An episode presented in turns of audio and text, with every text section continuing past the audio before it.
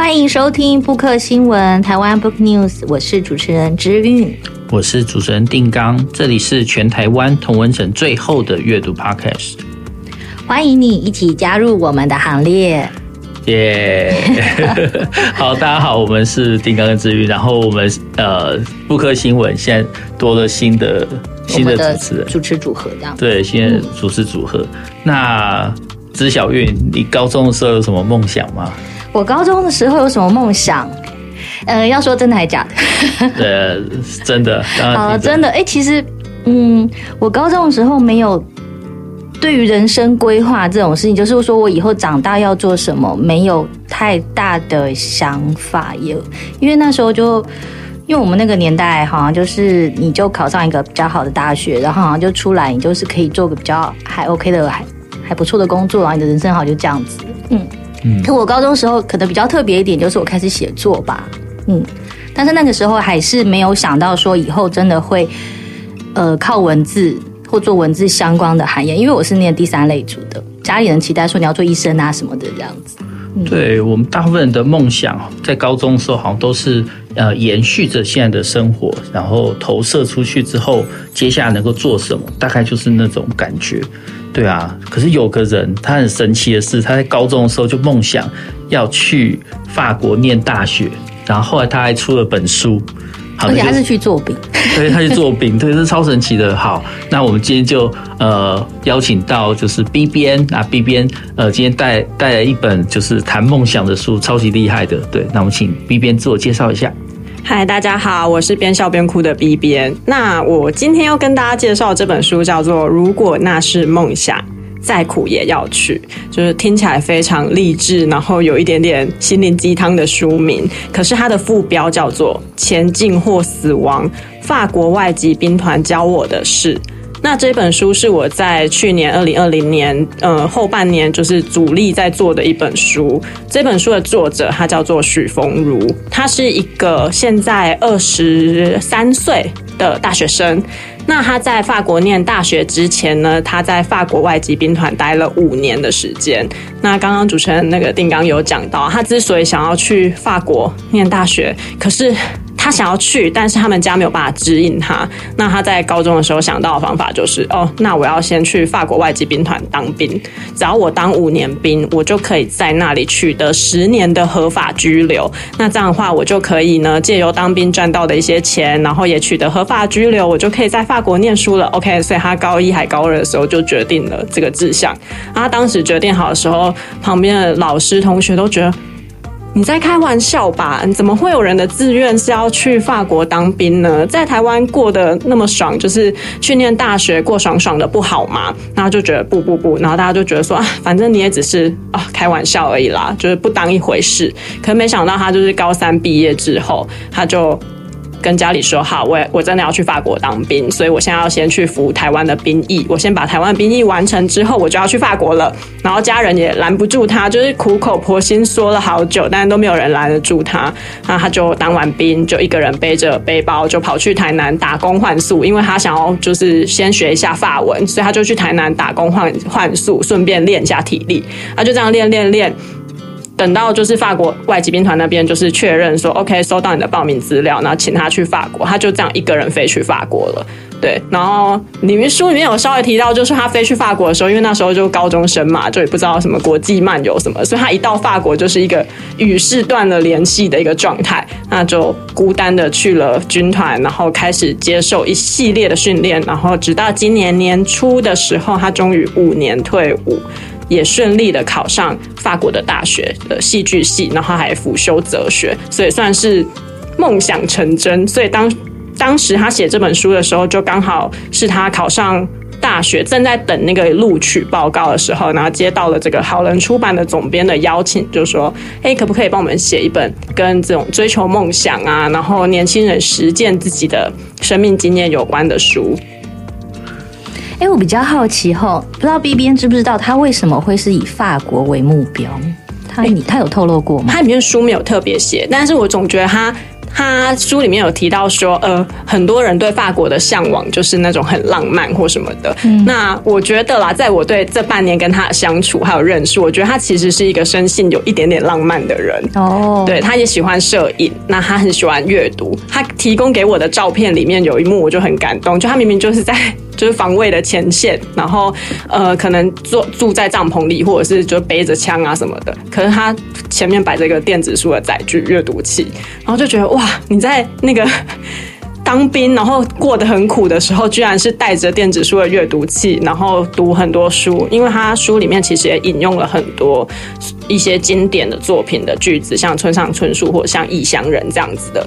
句子在里面。然后一边读就一边觉得说，哎，他是一个蛮不一样的少年。对，那他虽然没有特别讲说为什么去法国，可是从他的文字跟他整个人给我的感觉，我是觉得他有一点点浪漫的 浪漫个性。对。对，我看他的作者介绍，就是呃，许达如他呃，许逢如他呃，退役之后是想做一个演员，而且是强壮如席维斯史特龙，又能够像周星驰跟成龙一般搞笑的动作演员，是一个很妙的志向哎。对对，他给我的感觉就是有一种，也是偶尔有一种冲突感。呃。对，那他之所以说他会想要当成龙，是因为他们在那军团里面啊，就接受了很多武术的训练。啊，有一次他就因缘际会，因为他们其实，在法国也常会跟一些呃华裔或者是台湾这边的一些同乡会互动。那他就被邀请去一个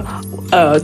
春节的特别节目做一些武术的表演。那还是在那武术表演过程中就觉得，哦，我在军团里面学到的一些东西是可以。在我的未来发挥出作用的。那后来去念了戏剧系，他的第一志愿就是希望可以当一个武打演员。嗯，你这样听起来，我觉得他的志向好像都跟我们一般人有点不太一样。因为因为就算我们做演员，也比较少想要做武打演员。对，出生入死的那种感觉。哎，那你 B 编你在你在编这本书的时候啊？嗯，因为刚才听起来好像这位作者他的，呃，就是到目前为止他都有达成他的人生目标了。那可是那他，我想说，他其中一定是有会不会有遇到什么挫折，或者是呃其他有让他需要可能在调整自己的，有没有那一方面？其实他这整本书啊，主要就是写他在法国当兵这五年期间所遭遇的一些困难，以及无论是身体上或者是心理上的挫折。尤其是当他去到法国，在那个兵团里面，是来自世界各地的人都有，那五花八门的人。聚集在同一个地方，那他们几乎就是要二十四小时生活在一起。那其中就是他第一个，他以黄种人身份在那里算少数；第二个是他又是讲中文，那中文在那里就更少，因为他里面有稍微提到，就是里面比较多有些是俄罗斯那边来，就是斯拉夫族；那有一部分就是非洲那边过去的非裔的，就是黑人。那比较少黄种人，然后又是讲中文的人会跑到法国外籍兵团去，所以他面临的第一个挑战就是语言隔阂跟种族之间的一些对立的差异。那他也有提到，其实军团里面就是一个很现实的地方，因为当你黄种人很少，那就代表能在那里长长久久留下去的人更少。所以他的一些上司啊，就是基本都是俄罗斯人或者是其他白人、黑人比较多。所以当大家开始以国界或者是以人种肤色作为一个小团体的。划分的这个界限的时候，黄种人相对非常弱势，那相对就会留不下去，所以呃，黄种人就会比较陆续退伍的人就会比较多。对，那这是他第一个遭遇到。那第二个就是生理上的折磨，因为其实五年间他基本上都是要接受很高强度的训练。呃，他除了去过沙漠以外，他也去过热带雨林的国家，然后也去训练的地方也有雪地。对他，他里面有提到一件事情很有趣，就是说他们那时候是准备要去沙漠，呃，类似像驻军那样子，法国驻军在某一个沙漠地带，好像是阿布达比，但是他们接受训练的地方是雪地，因为都是极端气候，所以因为你在法国没办法找到沙漠让他们接受同样的训练，所以就是军团就把他们带到雪地去接受这种所谓的极地气候的呃适应，这样子。那这是身体上的，因为它里面多度提到，他常常是跑步跑到觉得我干脆就现在死掉好了，然后或者是就受训受训到我不想要活了，我不知道为什么我现在要在这个地方。对，那很多次的这种怀疑人生，就怀疑自己存在的这种。嗯，经验也让他不断的去思考生命到底是什么。那我活着到底是为了什么？才要继续这样走下去？所以他后来除了念戏剧系以外，他辅修哲学，有一部分也是来自这种生理上、心理上的折磨，让他去思考一些人生的意义。那第三个，我觉得是关于人人的互动，就是。他有很多同伴，其实是会在，虽然他们没有真正去打仗，但是他有像他有提到一个，就是他们到马达加斯加旁边的一个小岛，那那个小岛是法国的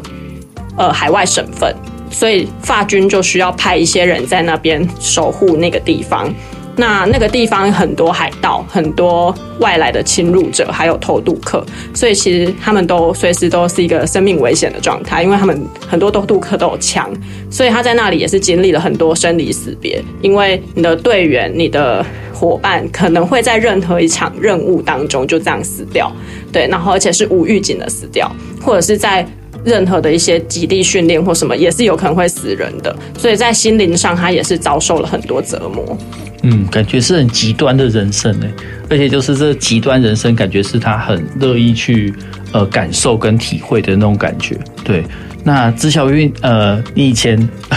在想到写作的时候，会想到后来会有什么呃，为了这个梦想而必须要牺牲的东西吗？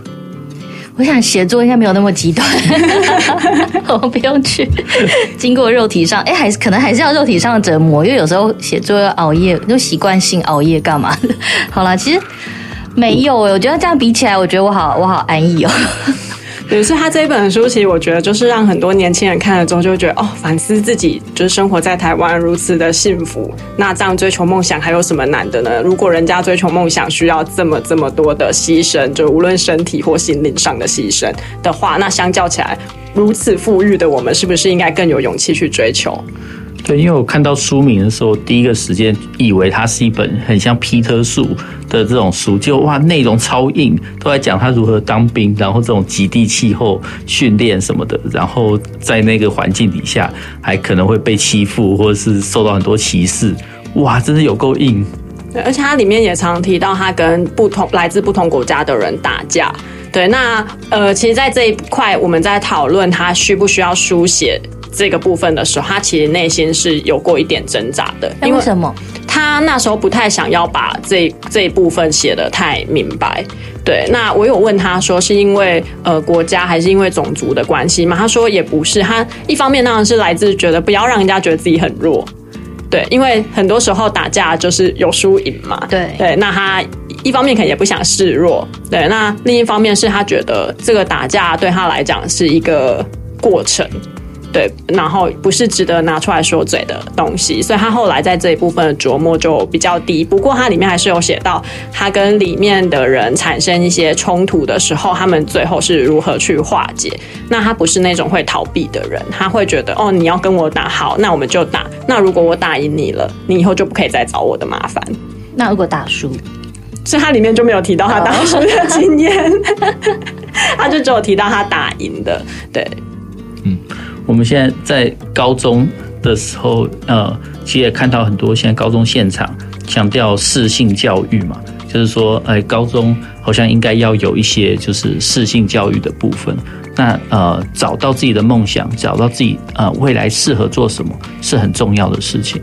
那呃，这本书适合给呃高中生作为一个启发他呃去追求自己的个性跟追求自己梦想的一本书吗？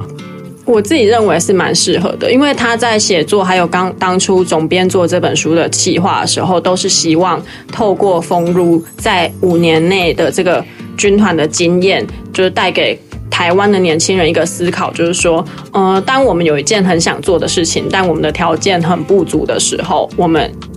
要用什么东西去交换，或者是我们必须牺牲掉什么东西，我们才有可能获得我们最后想要的。那另一方面也是说。呃，既然有人要这么苦，就像我刚刚前面讲，既然有人要这么苦才能完成的话，那对我们来讲，是不是应该会更轻松去完成这件事？那还有一个，就是因为他是高中就决定要走这条路，我觉得也是让很多年轻人，尤其是对自己的人生啊，对自己的志向迷惘的年轻人，可以就是透过这本书尽早去思考，哎，我的未来要往哪边走？那。越早开始，或许如果走错了，你还有办法调整。因为他这本书里面也有提到，其实他五年间他有很多可以升官的机会，因为他算是体能很不错，然后表现的也很好。那加上他法文学的很好，因为他在中间放假的时候都在上法文班，所以他的语言隔阂其实是是越来越低的。那后来他甚至还需要担任一些新来的新兵的人的翻译，这样对那。我觉得这一个历程对很多台湾年轻人来讲是一个呃很不一样的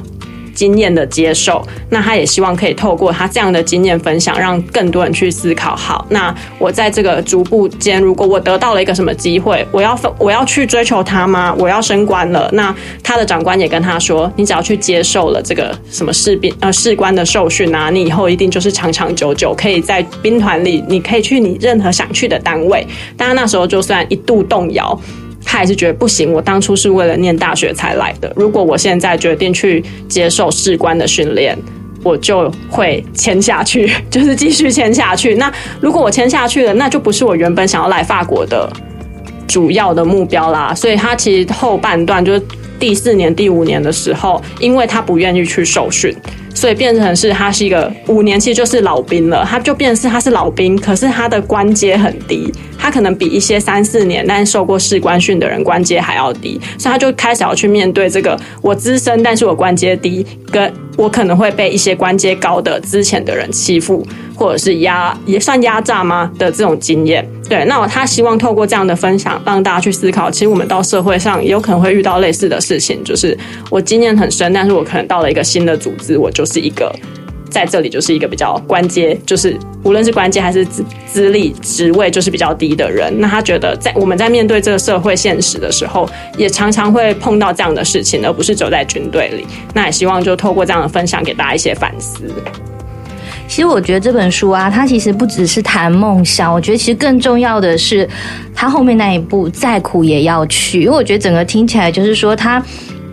他虽然是一个年轻的男生，然后可能才十几二十岁，他就立定了志向，而且他不仅是立定志向，他会去做，去完成它。比如说像他从不会发文，到后来他发文变得很好之类的那样子。而且他就还有刚才 B B 说他会，呃，坚持说他最后的目标他是要去念大学，所以他就没有说，就算有些比较好的机会，他也还是就拒绝了一些军队的升官。这样，我觉得这个还蛮蛮值得我们去思考，或现在的那个年轻人去说，不是说真的不是，虽然有点老生常谈，就不是说只有空有梦想，就你要去怎么去实行，怎么去做它这样。对，因为梦想用想的其实很开心啊，可是去做之后发现里面除了那个美好的部分之外，一定有一些要牺牲跟承担的部分。那那个牺牲跟承担，自己愿意到什么地步？那在牺牲跟承担的同时，如何不把当时的那个热情，就是让它继续燃烧？对，那这件事情我觉得其实不容易。哎，B B，那你自己你看了这本书，或你编这本书，你有没有在？重新激发你的梦想，或你想要再去做一件什么你想做的事情。其实刚刚前面就讨论到说，高中的时候最想做什么。然后我高中的时候，每次讲出来都觉得害羞。我高中的时候最想要当全台湾第一位女总统。然后后来蔡英文当选之后，就想说，好啦，那算了，那那你 做第二位，就可中间可能还会有别人。对，然后我每次想到这件事情，就跟别人说的时候，别人就觉得，哦，你怎么那么有趣？就是你高中的时候为什么会想这件事？那。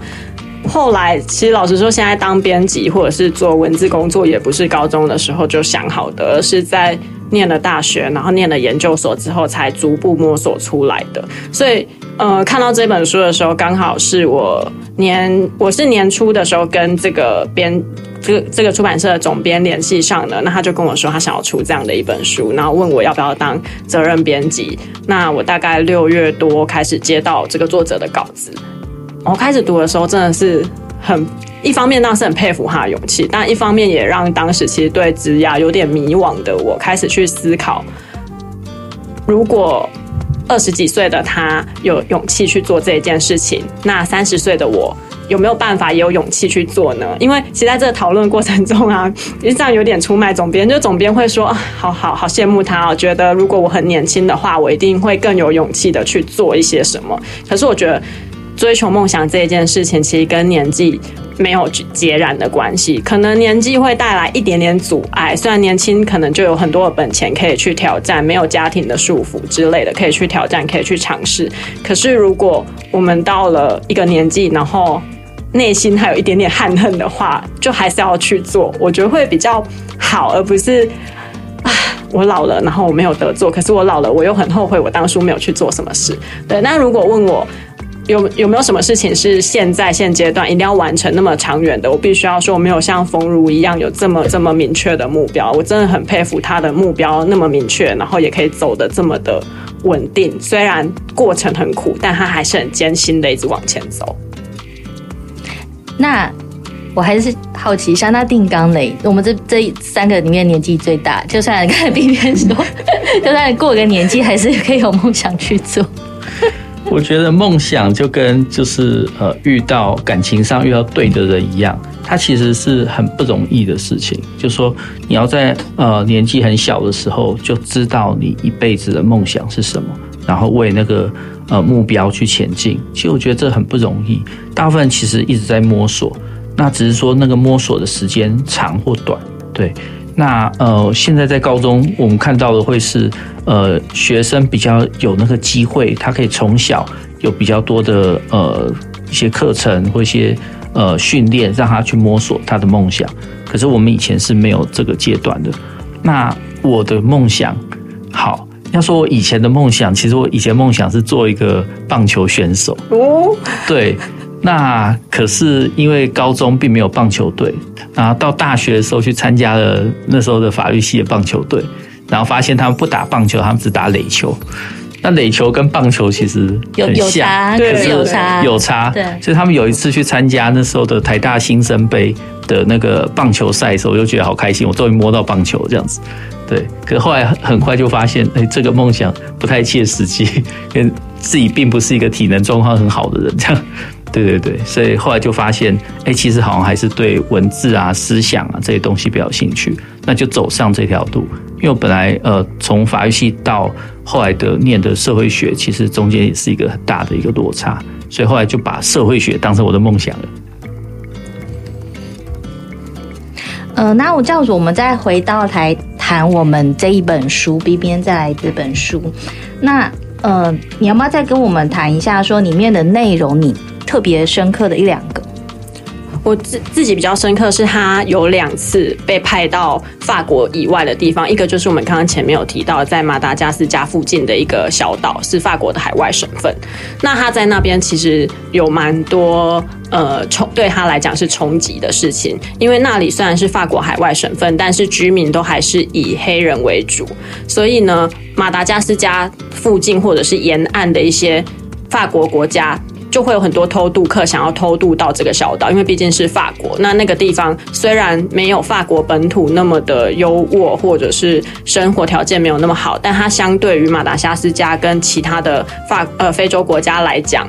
它是一个相对稳定，然后受到保护的地方。那在这些偷渡客里面呢，他其实常看到这些人就出生入死，就只为了要踏上这个国土，或者是在那里做一些买卖啊。他他那时候就思考蛮多关于，嗯，我们人为什么要就分分开在不同的国家，或者是，嗯，为什么我们生在不同的国家就会有不同的遭遇的这种事情？那我觉得对他来讲是一个很重要的经验。那刚刚有提到，就是他在这个过程中，就是缉捕那个偷渡犯的过程中，有一个。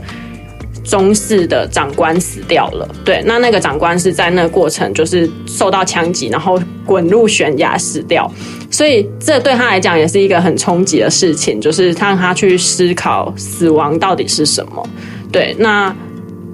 第二个是他有一次是被派到那个阿布达比，就是非洲，那呃不是啊。不是非洲，他到阿布纳比，然后是沙漠地区。那那个沙漠地区的话，对他来讲也是一种新的身身体上的历练。对，因为他们必须在那个三四十度的，不，应该是四五十度的高温里面，就是行行军。那他原本想说，哦，我应该就是什么走过一百二十公里之类的行军，这种沙漠行军应该也难不倒我吧？他就说没有，因为每一步沙子下去都很像吸住你的脚，所以你大概每一步都要用两三倍的力气才能。把自己的脚拔出来，所以沙漠行军对他来讲是他觉得整体而言最艰困的。那再加上在沙漠很热嘛，所以绝大多数的时候都是有一种很像活在一个很迷幻的空间里面，因为真的太热。然后他们常常是白天他们不会行走，他们白天就是会搭个帐篷，然后在那个阴影下乘凉。然后到了晚上太阳下山，然后温度比较下降之后才开始行军。所以这段经验对他来讲也是一个比较呃与众不同的。那这段经验也让我就是觉得是这本书里面蛮值得一看的地方，因为对台湾的 读者来说，无论是沙漠还是呃遥远的非洲小岛，都是距离我们比较。不可能去接近，或者是我们甚至不会去那里旅游，那甚至不可能在那里接受一个一个军事训练的地方。对，那还有另外一个就是他在里面其实有提到，他们受训的过程很尝试要分组竞赛，那这个分组竞赛也让他学到了所谓的团队合作，因为。你没有办法靠一个人去完成那个分组竞赛，因为那个竞赛就是模拟一些枪战或什么的。对，那如果你只有一个人在那边就是奋勇杀敌，你觉得很快就被歼灭。但如果你有分组，你有队友的掩护的话，你就比较容易存活下来。对，那在这个部分，我觉得也是很值得我们一看的。嗯，那他现在呃，作者算是完成他的梦想了吗？因为他已经在法国。呃，念到大学，嗯，他现在又觉得说，哎，那个梦想，那个甜美的滋味，是他当时想当初想象的吗？还说他其实觉得，哎，好像有一点落差？他还在努力的过程，因为他觉得他完成的是第一阶段，就是考上了法国大学。但他后面就是想要继续往，呃，他很喜欢摄影，所以他也努力的在摄影方面就是多练习琢磨。那他又想要当一个武打演员，所以他也很努力的往这方面去前进。那写这本书对他来讲也是一个里程碑，就是他完成了一个他很喜欢阅读，那也有机会透过自己的文字去影响别人，人所以。他一直还在那个路上。他书里面也有提到说，他觉得念到大学只是他的一个阶段性，对，他没有因为他达到了这个梦想而就停下脚步。他觉得他还是在不断的前进当中，因为人生还很长，因为毕竟他才二十三岁，所以还有很多尝试的机会跟可能。好，那我们呃今天非常谢谢 B 编，嗯，帮我们带来这么一个很。呃，丰富的人生励志的故事的书，如果那是梦想，再苦也要去。呃，许佛如作者，然后好人出版的。对，嗯，好，那呃，今天的呃 Book News，对，就到这里。呃，最后还是要做一下那个，好，做一下广告，就是有任何意见或有任何想要推荐的书籍，一起在节目里面聊聊，都可以啊，呃，到我们的 IG 或者是写信给我们。那我们的 IG 是台湾 Book News，呃，信箱则是台湾 Book News，然后小老鼠，然后 Gmail.com。对，其实你搜寻 Book News 信箱都可以找得到这样子。对，那今天就今天就到这里了。我是植韵，我是丁刚，那谢谢今天的来宾 B 边，谢谢。好，大家大家再见，大家拜拜，拜拜。本节目由瑞木读墨电子书、KK 书与布克新闻台湾 Book News 联合制播。